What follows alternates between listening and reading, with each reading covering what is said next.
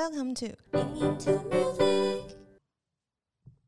欢迎大家来到英英有代志，为您带来音乐大小事。我是 K 边，我是 S 边。今天呢，我们要来尝试一个新的系列，没错，就是 K 边的 idea。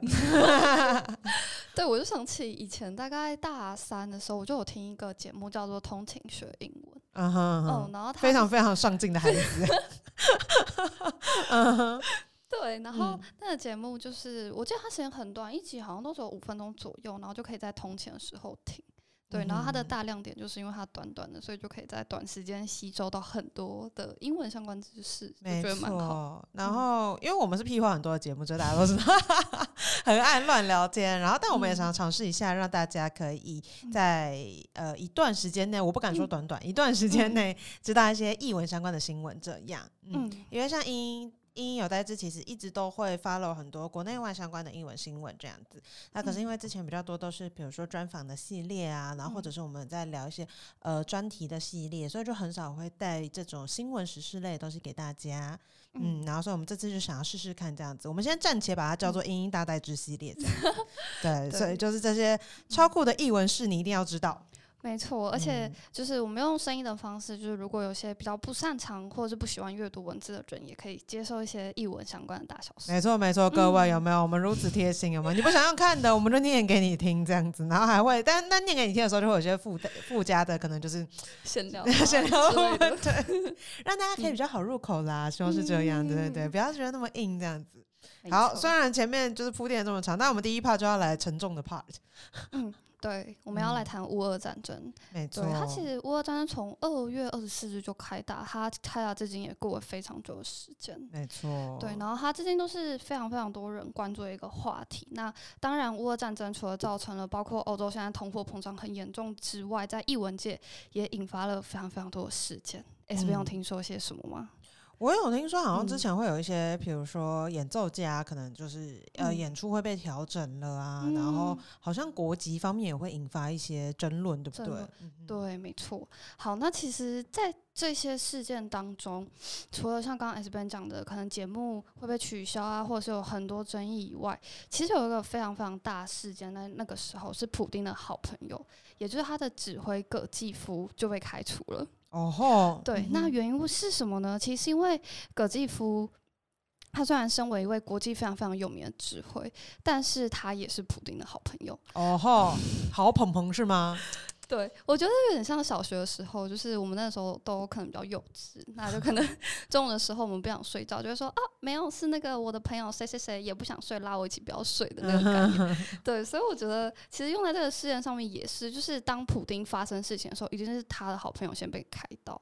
嗯哼，嗯，对，所以普呃，所以葛基夫那个时候，他因为没有表态说他反对普丁的这个事情，所以他就被那个时候他哦，他原本那个时候是在维也纳带领维也纳爱乐进行巡演，然后他就在演出前没多久被维也纳爱乐立刻换掉了他的指挥职位。哦，对，然后。后来大家就也希望说他可以赶快给一个回复，就是算是说怎么讲，就是不要让普丁继续这样。你说，嗯哼，表态反战的意思，对，表态反战。但是格西夫始终都没有回应，于是呢，他就被他自己担任首席指挥的慕尼黑爱乐也开除了。哦，没错，所以就是一个站错边然后丢饭碗的故事，这样子。对，然后就是我觉得是保护朋友啦。哦，对他真的非常 听普丁。我觉得这件事情有点 让人觉得很纠结，这样子 哦，所以是因为他之前就很常会表态他是支持普丁的，然后这一波就是战争之后，他也没有说他反对战争这样子，对，他就被换掉了。对他没有说，而且他其实过去还有张照片非常有名，就跟普丁牵手，呃，不是牵手，抱歉，握手，牵手握手差很多呢。等一下，对不起，一个瞬间激情满满。握手对握手的照片，然后也被网友拿出来疯传。哦，对，好，没错。那再来呢？其实除了葛基夫之外，又有非常非常多的艺文界开编的行为，包括了像是英国皇家歌剧院啊，以及都柏林的 The Helix 歌剧院，他们都取消了芭蕾舞团的演出。对，那他们取消的是，大家都知道，其实俄罗斯他们在非常非常多的运动项目或者是一些芭蕾舞团都非常的有名。哦，体操跟芭蕾他们都超强的。对，然后还有像滑冰啊等等等之类都有。对，以及击剑，其实他们对他们真的蛮厉害的、欸。对是是很彪悍的国家。彪悍的国家，对，然后他们芭蕾舞团当然也非常优秀，但是也都被取消。然后呢，与此同时，欧洲歌唱大赛也取消了俄罗斯参加本届比赛。哦，对，嗯那 S 没有什么想法吗？对于艺文界频频开编，我觉得就嗯。是，我觉得是可以理解的，因为我就是往下看了一下，就是他们的嗯。就是所谓就是有做出这些措施的理由。就第一个当然是因为就是大家不希望再看到战争嘛，嗯。然后接下来是因为就是很多呃演艺团体，他们可能是因为可能呃里面有成员，然后可能是乌克兰人等等之类，他们会觉得说这样子如果就是正常的演出的话，还是会让他们有就是被伤害的感觉，这样。嗯，真的，所以我觉得是可以理解的，这样。对，而且可能观众，包含他们可能看完表演也会觉得哦，情绪就是非常激昂啊，对，对，然后看到成员的国籍就是也会很激动之类的。嗯，对，那其实刚刚 S 边讲到的想法，有一位非常著名的女高音叫 Anna Nutrivico，她也在她的 FB 上面发表了她的声明，就她觉得说这次的战争。她非常的反对，但她同时也认为，你这样取消这些艺文团体的演出，她觉得是一个不对的行为，因为他觉得人们有自由选择的权利。嗯对，我觉得这个，我嗯我觉得这个嗯就是演演唱家这个声乐家，我觉得他就是比较值得往下多说一下。好，她是一个非常非常知名的女高音，然后她嗯其实，在乌俄战争之前，就是她也被认为是比较亲普丁的那一派这样子。对他其实是亲普丁，但他却明确地反对战争。嗯。对我觉得这个勇气也非常值得大家嘉许吧。对，可是因为他嗯后来，他后来这嗯。个，我觉得他的背后的效应有点就是值得玩味，就是因为嗯。他一开始是这个亲普丁那一派嘛，然后大家就会一直逼他说你为什么不表态？这样嗯。子，然后可是等到他后来表态说就是我反对战争之后，他又被俄国境内的人认为他是叛国这样子，对。我觉得就是还蛮里外不是人的吧，对，我觉得其实战争很多人敢发表言论，真的都是里外不是人呢、嗯，对，因为所有的东西感觉都是伴随着正随正反两面。嗯哼哼，对对对，那其其实我自己会觉得说，安娜她发表这样的言论，也是因为其实这件事也发生在她自己的身上。哦，就她自己的演出，原本她预计要在大都会歌剧院里面演出《杜兰朵》，就是普嗯契尼那部非常有名的歌剧的女主角，然后也被取消了。然后大家的原因是说，他们觉得他虽然公开反对了战争是对的，但是他没有公开谴责普丁，所以等于说所哦有的问题的分支又散开，变成说就是大家要求感觉会越来越复杂，对，大家真的要求越来越复杂。对，那对，也不知道大家各位是怎么想的。我觉得，我自己是嗯觉得，因为我觉得安娜刚好又更嗯令人纠结一点，因为她毕竟原本是亲普丁那一派的嘛。嗯然后我是看到另外一个另外一个事件，我是觉得那时候我觉得是一个反思的嗯机会，就是一位呃音乐家，然后他他小时候他是非常非常年少的时候就成名，然后现在大概二十嗯岁左右，叫做 Alexander Malofev。然后嗯他是很明确的在他的呃社群网站上面都有表态，他是反对战争的。然后因为他有一些家人跟朋友都在住在乌克兰这样子，然后嗯刚刚说他他目前大概才二十岁左右，嗯然后所以他其实还蛮积极的，就是表达自己反战立场。可是嗯就算是这样，他后来在那个蒙蒙特楼交响乐团的嗯那个表演还是被取消了。哦，嗯，然后他这一次被取消的时候，就有引发另外一。就是怎么讲，另外一波的争议吧，因为就大家就会觉得说他都已经反战了，嗯。那你又取消他表演，那这样不是感觉好像还是在惩，就是还是在惩嗯。罚他吗？那种感觉，对，就是没有给他一个就是公平的机会，这样，我觉得真的就是不管是现在这个阶段，不管是乌克兰的音乐家，或者是嗯。就是俄国的音乐家，其实都真的有被这个，嗯，各自的难题。对我觉得是这样子。嗯，对，哎。好，那但是我们来讲点暖心的事迹，好像有点沉重。对，那我们就来讲讲马友友好了。哦对，马友怎么人？好，相信大家一定都非常熟悉这位大提琴家。那他其实他做出非常暖心的之举，就是他原本他晚上要在美国华府的表演艺术中心进行演出，嗯，对，所以他就在开场表演之前，他那天的白天他就独自一人现身在华府俄国大使馆外面演奏。嗯那他为什么要演奏呢？他是为了要声援乌克兰，然后同时他也在哦他的 Twitter 上面呼吁和平，然后希望俄罗斯可以停止攻击。那这个举动在那个时候其实也被各大媒体报道，就是觉得哦，真的是一个非常倡导和平，然后又非常就是很暖的一位大提琴家。嗯，就是其实还是很多音乐家，然后艺文演出者，其实都是用他们的方式在就是声援乌克兰这样子。嗯，没错。好，没错，那以上就是乌俄战争的系列啦。对诶这边还有什么事件想要跟我们说说吗？我自己是觉得在这里面有一个无辜躺枪的家伙，他嗯他我说他无辜躺枪是我他 literally 无辜躺枪哎，就是大家已经非常非常熟悉的柴可夫斯基先生哦，柴可夫斯基，老柴这是真的惨，真低惨，因为大嗯家知道，就是柴可夫斯基其实是非常非常有名，然后被当做就是俄国指标性的音乐家嘛。嗯，然后呢，他其实呃，在这一波就是战争之后，他其实嗯。就是有一些呃演出团体，他们会取消演出那个柴可夫斯基的乐曲，这样子。哦，嗯，哦，像最有名的就是那个卡迪夫爱乐，哦。他们那个时候就是因为要演出他的曲，本来是原定要演出他的曲子，然后他们就取消了这样。然后这个是有些有些团体是全部都会取消，然后有些是比如说是跟战争相关的，像是嗯一八一二序曲，然后他们哦会取消演出这样子。嗯，那大家就想说，哦，取消演出这件事情就已经觉得无辜躺枪，对不对？嗯但没有，他更惨的事情是呢，他的老家 在这一波对这一波战争中呢，也是被打得乱七八糟的。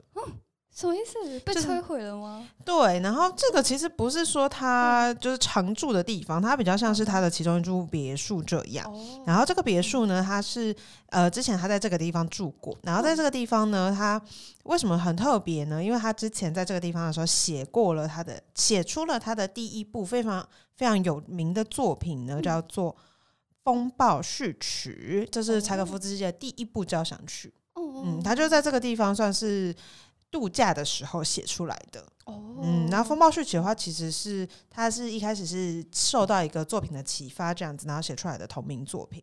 嗯，然后可是这个地方就是，如果大家就是有兴趣去看看的话，它其实是一个小，还蛮小蛮小的城镇这样子，它的人口大概才两万人左右，叫做托斯提耶纳。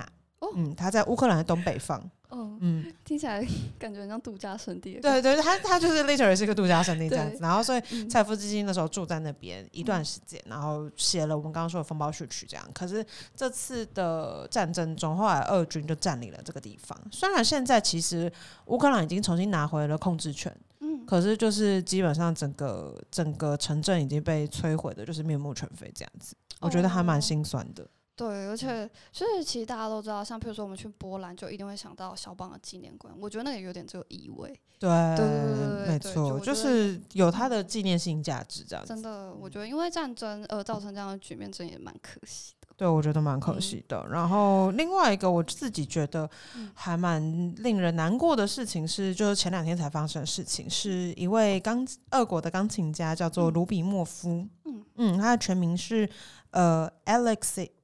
这很难念呢，Alexey Lubimov 吧，应该是这样子，我不太确定他的正确翻译要怎么样，因为就是这都是俄文。对，都是俄文。对不起，我对不起大家。然后他是他之前也曾经来台湾演出过，嗯。他其实是一个非常非常有名的音乐家，然后他是呃在俄罗斯的一个就是文化中心举行音乐会，这样他跟一位女高音然后一起举行了这个演奏会。结果呢，因为他们在上半场的时候，他曾经弹了一首乌克兰作曲家的作品，嗯，然后就被不知道是不知道是之前还是嗯当下，然后就被人家通风报信。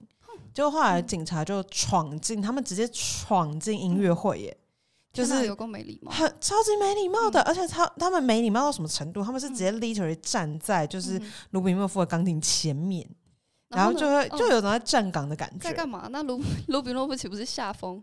哦，没有，嗯这位爷爷非常非常的气定神闲，就是他还是非常优雅的，就是他坐在那儿，然后把他的就是乐曲给演奏完这样。天哪，太了不起了！是不是很了不起，然后你知道他们嗯为什么会，就是他们用什么借口闯进这个音乐会吗？嗯，超瞎，你猜猜看？我想一下哦，要也我也要进去听，但我迟到了。不是，也是没有到那么瞎。他们找了一个很荒谬的借口是什么？呃，据报说现场有那个危险爆裂物，哦危险爆裂物，对，但他们就哦假借要去搜查危险爆裂物的这哦个名，就是这个名号，然后就闯进这个音乐会这样子。天哪，对，嗯，然后但刚刚说就是卢比莫夫爷爷，因为毕竟是已经经过大风大浪的人，哦所以他后来还是完成了他的乐曲。然后他一完成乐曲，其实大家觉得也是就是狂鼓掌这样。然后他是就是嗯这个事件是被当下的观众用就手机录下来，然后大家才知道这件事情。对哦，，然后卢比莫夫嗯本身也是一个非常非常传奇的音乐家。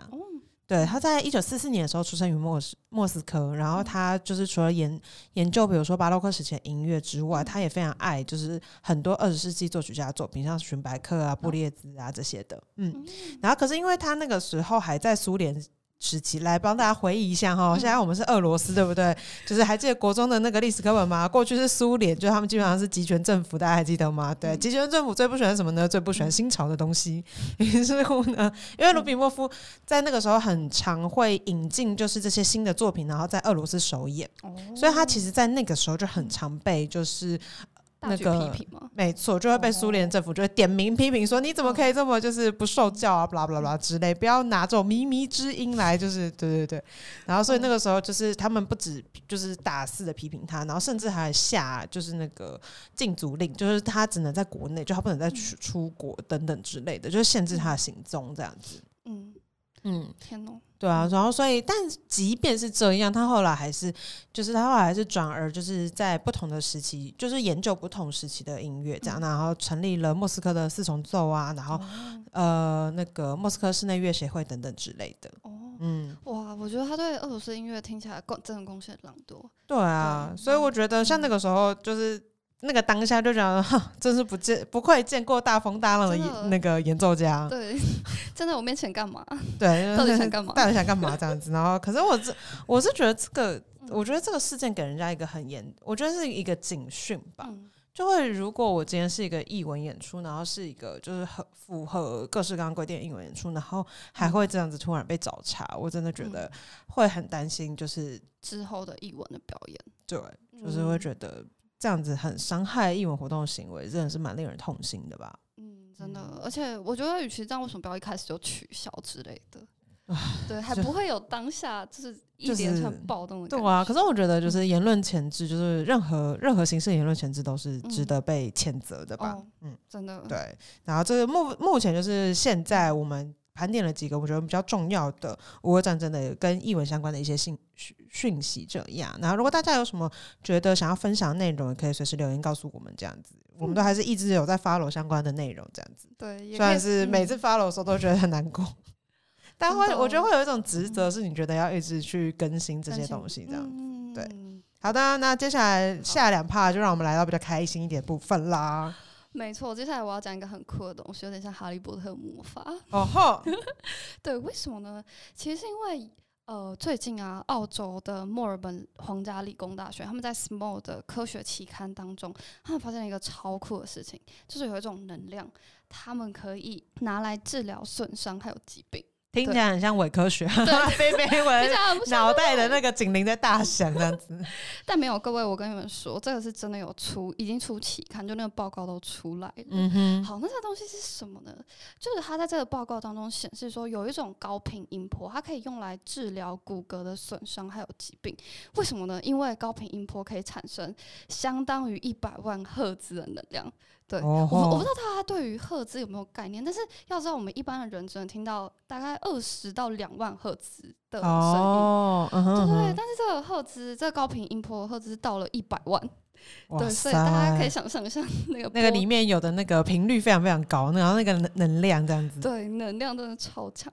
好，然后呢，因为大家都知道，其实人的身体是有非常非常多细胞组成的，嗯那其中会对于骨骼治疗啊有帮助的是一种叫做干细胞的东西。然后恰好干细胞里面家族之一的间质干细胞，它对这个高频音波非常非常的敏感。哦，对，我们就它对，嗯嗯嗯，因为像大家知道干细胞的话，就会是嗯它可以就是。它可以分化出很多不同种的细胞嘛，这样子对。然后所以像我们常常就是那种你在电视剧里面看到那什么呃，比如说他今天白血病啊，然后或者他今天就是受到什么损伤啊，然后嗯还有一些就是那种卖药的那种话术，就会一直想要干细胞这样子。对，那你本身其实就会拥有干细胞。对，嗯哼大家就可以把干细胞想象成是一种可以分化成非常非常多厉害东西的人。对，有没有感觉到你高中的生物的正在回来？这样对，没错，就这种感觉。对，没错。好，那它就可以促使干细胞分化成骨骼细胞。那骨骼细胞的厉害，就例如我们刚刚讲，它可以来修复骨骼损伤。为什么呢？因为其实人类的骨头是非常非常难痊愈的。就可能、对，就可能你走路可能稍微拐到什么的，然后就觉得哦天呐，骨折就是要花可能两三个月才能好。你是在呛我？S B 深有所感。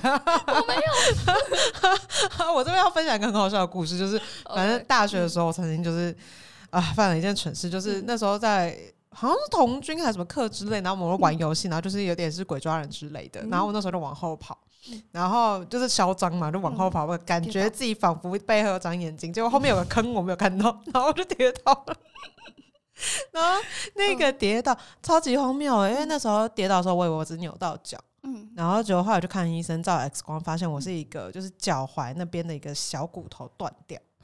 嗯，然后大家就是我要我要为什么要讲这个故事呢？我就是要就是呼应，就是我们的骨头断掉这件事情有多麻烦，就是它大概就是一个比你小指头还要再更小的骨头，哦，然后它就是微微的断掉的感觉，就是我所谓的微微断掉，它不是那种九十度折断的那一种，就是它就是大概就是有点错开的感觉。就我说在 X 光里面看到，就可能 maybe 十度十五度的这种断掉，嗯。然后你就觉得，就是照理来讲，你的骨头就是应该还好。对啊，可能好像听起来好像是一个一个礼拜就可以解决的事情，对没有，我那时候打了石膏，而且我的石膏打了多久？我打六个礼拜石膏。天哪，是不是超级荒谬？那时候行动一定都超不方便的，超级不方便啊！我那个月贡献了非常多钱给 Uber。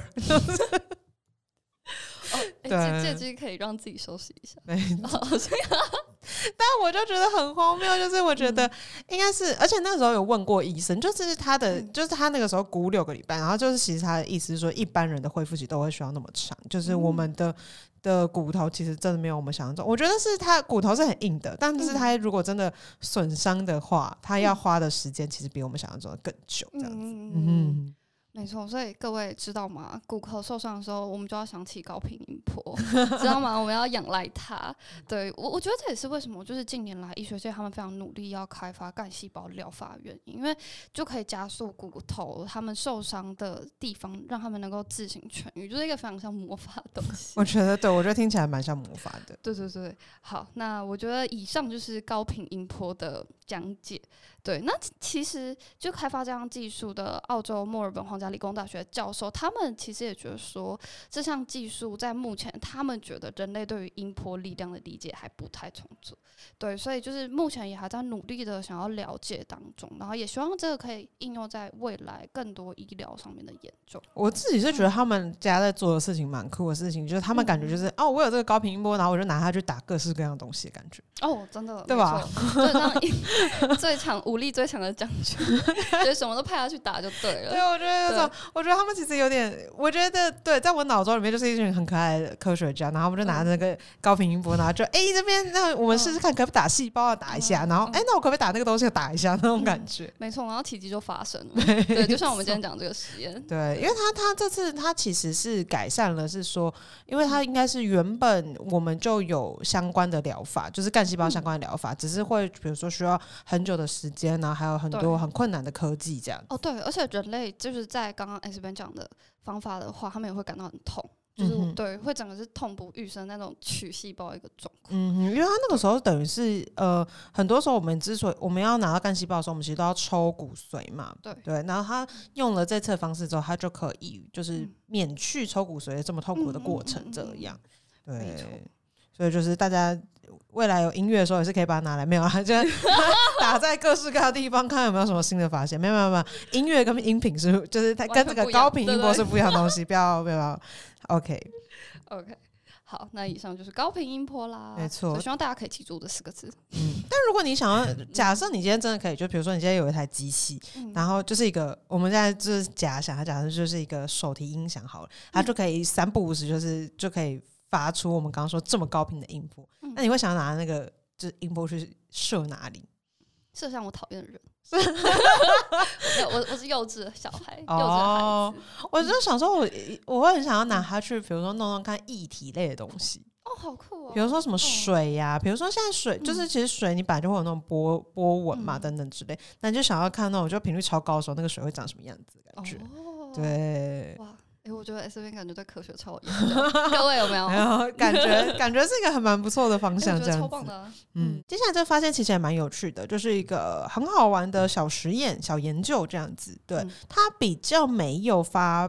在就是各式，它没有发在正式的期刊上面，但我觉得它的发现蛮好玩的，所以想跟大家分享。这样，嗯，这个东西呢，跟开车这件事情息息相关。来问问看，K 边，哎，K 边是会开车的吗？嗯，有驾照。你有驾照？